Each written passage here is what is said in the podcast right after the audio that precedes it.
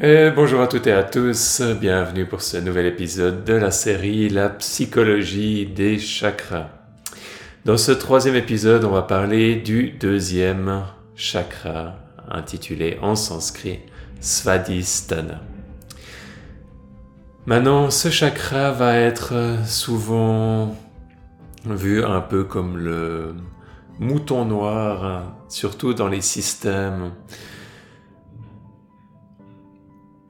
dans les systèmes, comment dire, euh, ascétiques, de spiritualité ascétique, renonçante à la vie, parce que ça va être le chakra des plaisirs. Ça va être, euh, ici j'ai donné la traduction, source de plaisir. Euh, difficile des fois de trouver une, une traduction pour ce chakra. On l'appelle des fois juste le deuxième chakra ou le chakra sacré. Chakra qui va être en lien avec l'élément eau avec, euh, notamment étant connu pour être en lien avec la sexualité.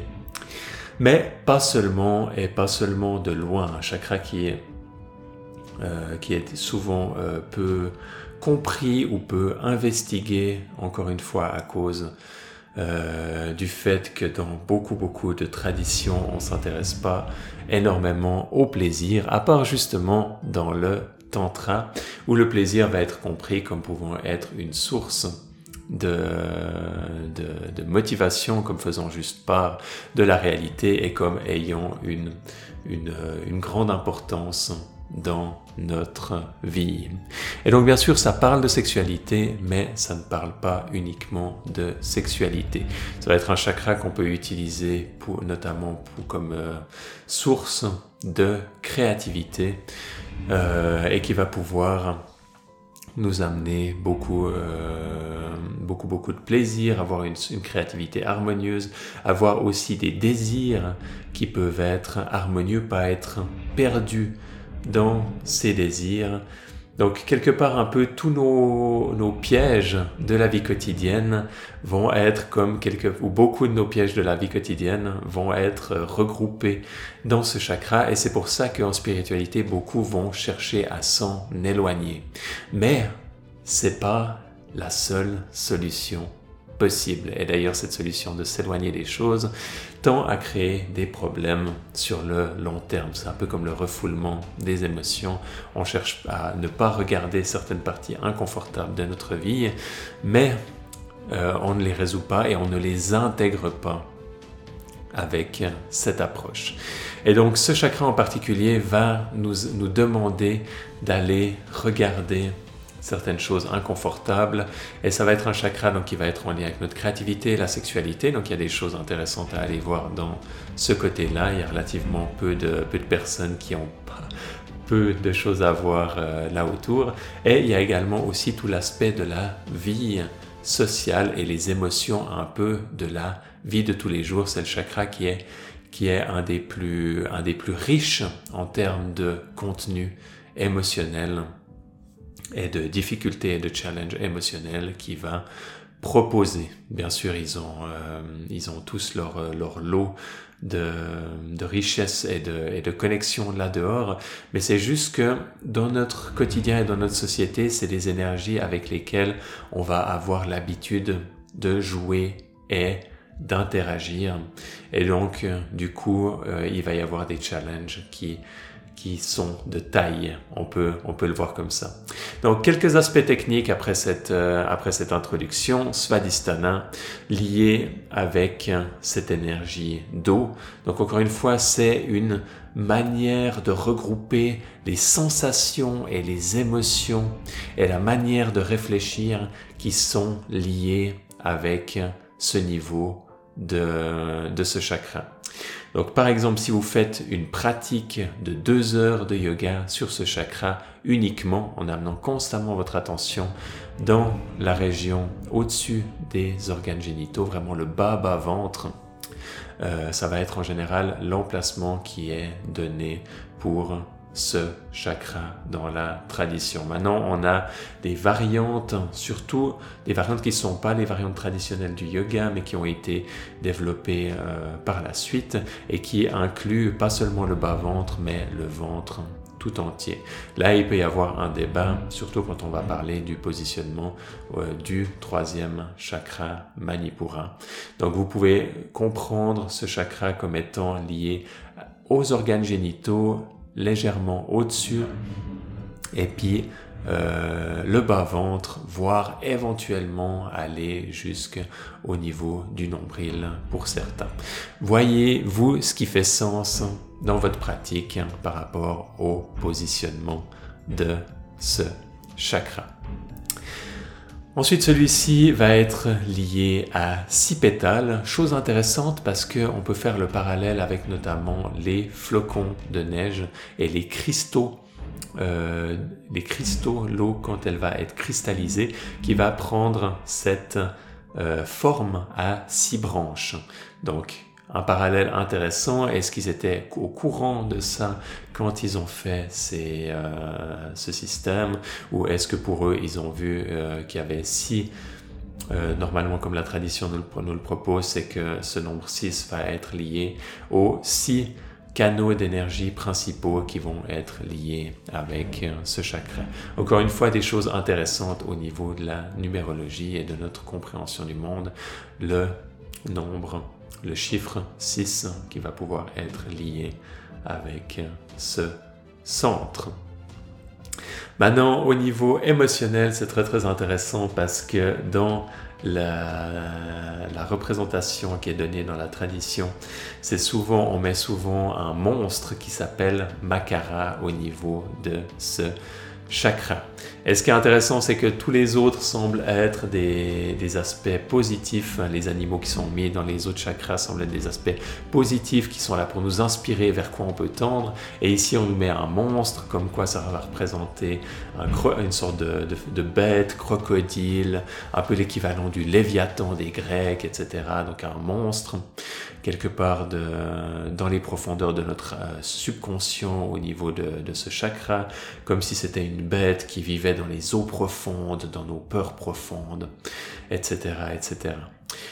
Donc, ce qui va être, euh, ce qui va être intéressant, c'est, encore une fois ce même message qu'on nous dit euh, vous intéressez pas trop à ce chakra, il n'y a pas trop de, de belles choses, euh, qu'on va vouloir changer dans ce, dans ce podcast euh, d'un point de vue psychologique, on veut aller voir justement ces difficultés, on veut aller voir ces, ces émotions difficiles, on veut aller voir ces aspects sombres de ce chakra, les guérir et les harmoniser et les intégrer justement pour avoir le plaisir, pour avoir ce côté, euh, ce côté joueur euh, au niveau de la vie. Il y a vraiment tous ces aspects de, de jeu qu'on peut voir chez les enfants, que des fois les adultes, très souvent d'ailleurs, perdent à l'âge adulte, qu'on peut se reconnecter à ce côté enfant, joueur à l'intérieur de soi, ça, ça va être totalement lié avec ce chakra. Quelque part, le plaisir de vivre euh, va être énormément connecté avec ce centre, avec cette énergie d'eau lié également, euh, on peut aussi également voir avec la, toute la joie et, toute la, et toute, euh, toutes ces belles émotions et ces belles énergies qui peuvent être éveillées au niveau de la sexualité. Après la sexualité, par exemple la sexualité tantrique va tendre à avoir une sexualité qui va euh, inclure tous les chakras, donc pas seulement le deuxième, mais bien sûr il va y avoir une très forte activité et activation énergétique à ce niveau-là, qui ensuite, à travers différentes techniques, peut être répandue harmonieusement à travers tout le corps et donc à travers d'autres centres énergétiques, bien sûr. Et ça, c'est tout un gros, gros chapitre annexe qui peut être approché, soit, pour soi-même ou en couple également, et qui est très, très beau et qui va très, très loin. C'est aussi le chakra qui va, euh, qu'on va pouvoir utiliser sous sa forme harmonieuse pour une expression de notre créativité émotionnelle. Donc beaucoup des arts et de notre, euh, de notre créativité va passer à travers ce centre. Et donc les blocages vont bloquer euh, qu'on peut avoir au niveau de ce centre peuvent bloquer des choses relativement variées. Ça peut bloquer autant notre sexualité, ça peut bloquer autant notre créativité, ça peut bloquer autant notre joie de vivre, notre capacité à jouer avec la vie et à nous épanouir. Donc relativement euh, tous des différents aspects qui sont quelque part connectés et qui peuvent être bloqués par certains traumas. Certains traumas qui peuvent être autour du désir, autour du plaisir. On peut avoir certaines croyances là autour qui peuvent être liées aux perspectives de la société, autour de la sexualité, autour des émotions, autour du jeu. Les adultes ne devraient pas jouer, etc. On peut avoir encore certaines croyances inconscientes autour de la sexualité qui viennent de, de différentes croyances religieuses. La sexualité c'est mal, etc., etc. Beaucoup de honte, de culpabilisation qui est mise à ce niveau-là que euh, on peut comprendre d'un point de vue intellectuel euh, que c'est faux, mais malgré tout qu'on doit encore aller faire ce travail de guérison au niveau du chakra, au niveau de notre subconscient, pour pouvoir réactiver ces énergies. C'est des fois pas suffisant de comprendre les choses, des fois il faut aller libérer ces blocages à ces différents niveaux. Du coup, très très intéressant euh, c'est comme si on reprend cette métaphore de l'eau, c'est comme quand on a de l'eau stagnante un marais un peu lugubre, il peut y avoir des maladies, la vie peut avoir de la peine à se développer, mais quand on voit une belle rivière qui vient, euh, qui vient nourrir des champs, qui vient nourrir un jardin, euh, qui vient nourrir la nature, et simplement que les choses et la vie peut pousser à travers cette énergie d'eau harmonieuse qui circule.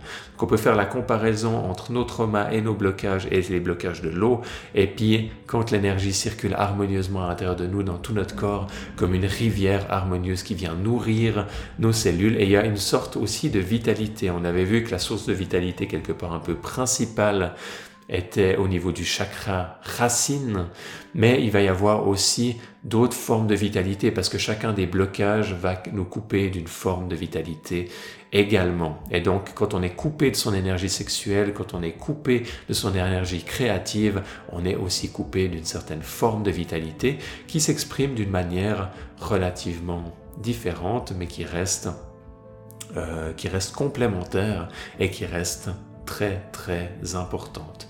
De ce point de vue-là, on peut, on, peut, on peut dire que les deux premiers, voire les trois premiers chakras vont être nos sources principales de vitalité euh, dans la vie, comme les, un peu des, nos, nos moteurs, on pourrait dire, euh, qui vont nous booster euh, de différentes manières. Et donc du coup, quand on a des, soucis de vitalité ou qu'on n'a pas assez, qu'on sent qu'on pas assez d'énergie ou qu'on est souvent fatigué, il y a souvent quelque chose à faire à ce niveau-là.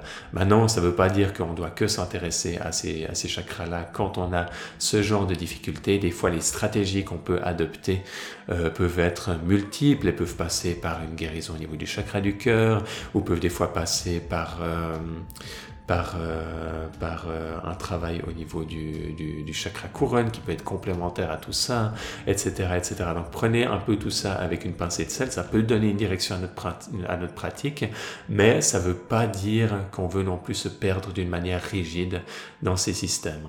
Encore une fois, prenez tout ça avec une pincée de sel et regardez où votre intuition vous mène pour votre pratique personnel. Donc bien sûr, on a vu qu'il y avait des aspects euh, au niveau pratique euh, autour de la, sexualité. La sexualité tantrique peut être une des pratiques qu'on choisit de faire pour activer son énergie sexuelle, mais on peut aussi, euh, si on a de, de, la peine à être joueur en tant qu'adulte, on peut aussi euh, se reconnecter à ce côté joueur en s'inscrivant peut-être à des, à des clubs ou en retournant euh, à chaque occasion que la vie nous amène, euh, d'essayer de, de, retourner dans ces énergies de jeu. Et peut-être qu'on va devoir dépasser le regard des autres ou les jugements qu'on a quand on retourne dans ces parts joueuses en tant qu'adulte et puis qu'on sent qu'on est, qu'on est comme jugé par d'autres. Ah, comment est-ce qu'un adulte ose faire ça ou ça, on devrait pas devrait pas voir ça, etc., etc. Quand on est adulte, on, doit être responsable, etc. Donc, euh, de comprendre qu'on peut être dans ses responsabilités, qu'on peut être dans sa force, qu'on peut être dans, qu'on peut garder tous ces aspects-là, mais qu'on peut être joueur en même temps, qu'on peut avoir du plaisir dans la vie, qu'on peut s'épanouir à ce niveau-là, et que les énergies qui vont être liées à ce centre vont être très très précieuses pour ça. Au niveau de la psychologie, ou de certaines manières de voir le monde, l'eau est, est assez intéressante parce qu'elle va prendre la forme de où elle est mise. Et donc elle va s'adapter. L'eau est très très forte pour s'adapter. C'est un peu comme un caméléon. Et un peu aussi, on peut la voir un peu aussi comme un acteur qui est capable de prendre plusieurs rôles dans la société. Par exemple, il peut y avoir des moments où euh, on a un rôle nous est plus favorable et après un moment d'après un autre rôle nous est plus favorable et on s'adapte. On s'adapte selon les contextes. Bien sûr, ça peut nous jouer des tours. Il peut avoir des aspects euh, négatifs où, des fois on va chercher à manipuler les gens grâce à ça ou à tomber sur euh, nos à, vouloir être euh, pris comme par nos, nos problèmes, nos problèmes personnels et, et, tendre à tout ramener à nous, à tout manipuler les choses pour que, pour que ça nous retombe dessus. Donc on peut être comme pris par ces traumas et ces blocages. On peut très bien tomber dans la victime à ce niveau-là, tomber dans des, euh, tomber dans des stratégies de manipulation qui peuvent être disharmonieuses. Mais ça ne veut pas dire non plus qu'on peut pas, euh, euh, qu'on veut rejeter ces aspects-là. Dans une approche thérapeutique, on va vouloir accueillir ces aspects-là sans nécessairement les tolérer sur le long terme. Mais on veut les, on veut les voir pour, euh, on veut les voir quand ils existent. Ça suffit pas de dire euh, qu'il faut pas être une victime à, à une personne. Il faut d'abord accepter qu'on ait cette énergie de victime à l'intérieur de soi. Et ensuite, elle va pouvoir être transformée vers quelque chose d'harmonieux. Mais si on la refoule et qu'on veut pas la voir en soi ou chez les autres en prenant une position morale supérieure en disant ah, il faut pas être une victime ou il faut pas faire ci ou il faut pas faire ça, eh ben on refoule certaines de nos émotions qui gagneraient à être justement guéries et transformées. Du coup, le travail thérapeutique part par une place d'acceptation, mais qui n'est pas une place de tolérance forcément. Certaines de ces énergies euh, vont amener à des comportements qu'on va pas tolérer dans la société. Euh, on va pas tolérer par exemple la, la, manipulation ou le ou le fait de d'utiliser ces, ces, énergies d'une manière destructive au sein d'une au sein d'une au sein d'une famille, au sein d'une communauté, dans son travail. Euh, dans, ces, dans ces différents contextes, ces énergies peuvent être extrêmement destructrices. Ça veut dire on ne veut pas tolérer les comportements qui sont destructeurs dans leur expression euh, verbale. Euh, ça peut être par exemple les, les, ragots, détruire la réputation de quelqu'un. Toutes ces choses euh, peuvent être exprimées dans le dos des gens sous forme de, de manipulation, de commérage. c'est quelque chose qui est malheureusement très courant et ça c'est pas quelque chose à tolérer. Maintenant ça veut pas dire qu'on va rejeter encore une fois cette énergie. C'est extrêmement extrêmement important de comprendre cette nuance. On veut pas tolérer ces comportements et en même temps on veut accueillir ces énergies pour les guérir. Si on ne tolère pas ces comportements et qu'on n'accueille pas ces énergies en même temps, on va les refouler et on va se priver de leurs cadeaux et de toutes ces belles choses qu'on a parlé au niveau de ce centre. C'est la même chose pour tous. Je prends juste ici un moment pour faire ce point qui est extrêmement, extrêmement important, qui est très subtil qui est pas forcément évident à faire en pratique. Ça peut prendre du temps pour réaliser vraiment les implications de tout ce qui est dit ici. Chaque émotion est la bienvenue, mais pas tous les comportements sont tolérés. On va chercher à accueillir ces émotions, même si c'est des émotions de victime, même si c'est des peurs qu'on n'a pas envie de voir quand on parlait de, l'autre euh, chakra. Même si on a de la jalousie et puis qu'on nous, nous a dit que la jalousie c'était pas une belle énergie ou que moralement, etc., être jaloux c'est pas quelque chose qu'on souhaite. Ok, notre comportement jaloux manipulateur, on va être attentif quand il se présente et on va être attentif du point euh, de la manière dont on, formule les choses là autour.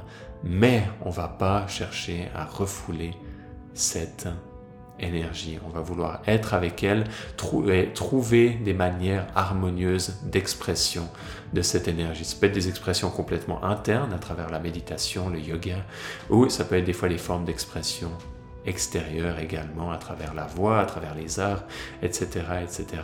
Mais on cherche à avoir des expressions qui sont pas destructives. Et à travers les arts, petite parenthèse, on peut avoir une créativité qui peut être euh, utilisé d'une manière complètement thérapeutique, c'est-à-dire on se défoule sur un tableau ou on se défoule en jouant de la musique, et ça c'est complètement ok, mais on est au courant qu'on est en train de faire quelque chose de thérapeutique. C'est pas forcément quelque chose qu'on a envie euh, d'exposer par la suite, surtout si ces énergies restent encore sombres, restent encore dures. Elles vont pas être forcément bénéfiques à tout le monde si on les expose là dehors n'importe comment.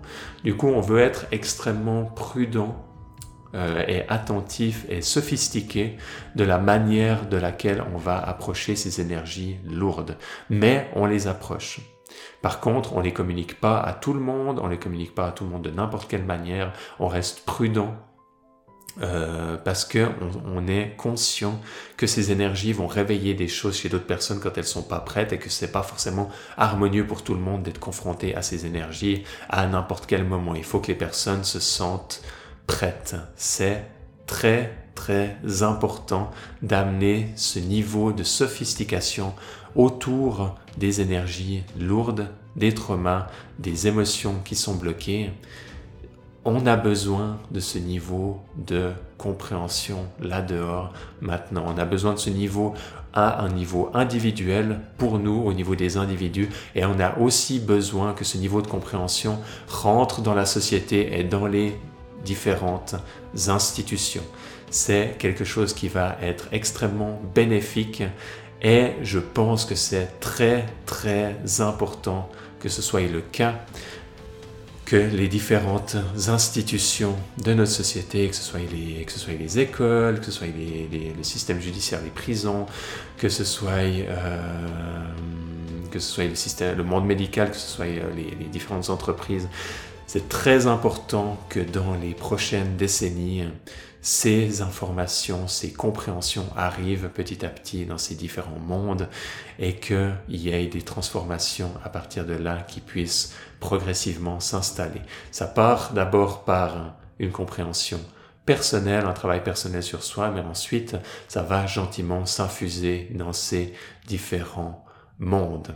Et d'avoir confiance qu'on peut se sentir soutenu quand on est confronté à ces différents mondes, euh, quand on est confronté à ces différents, à ces différentes formes de pouvoir, à ces différentes, à ces différentes institutions, à ces différentes entreprises, que chacune de nos interactions qui est ancrée, chacune de nos paroles et de nos actions qui est ancrée dans ces valeurs est en réalité une part de guérison pour l'ensemble de ces institutions. Ne sous-estimez pas l'impact que vous pouvez avoir là-dedans, même si c'est des choses qui se passent souvent à un niveau inconscient qui vont pas il va, y avoir encore un grand, grand moment jusqu'à ce qu'on puisse en discuter euh, tous ensemble de manière ouverte et faire vraiment des guérisons collectives euh, à grande, grande échelle.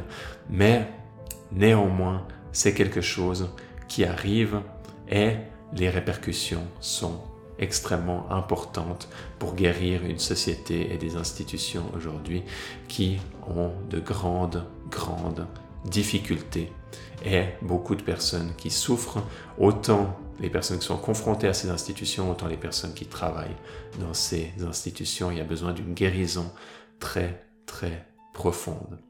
J'ai profité de ce chakra pour euh, faire ce commentaire, mais encore une fois, il est valable pour tout le travail émotionnel, quel qu'il soit fait à n'importe quel niveau. On va continuer la prochaine fois avec Manipura, troisième de nos, de nos, de nos chakras. Et pour aujourd'hui, on a vu Svadhisthana, le deuxième chakra lié aux émotions d'eau, et tous ces beaux aspects d'une sexualité épanouie, des plaisirs et des plaisirs de la vie et de ce côté joueur et de cette créativité qui peuvent être éveillés au niveau de ce chakra. Et moi, je vous dis à bientôt pour la suite. Bye bye.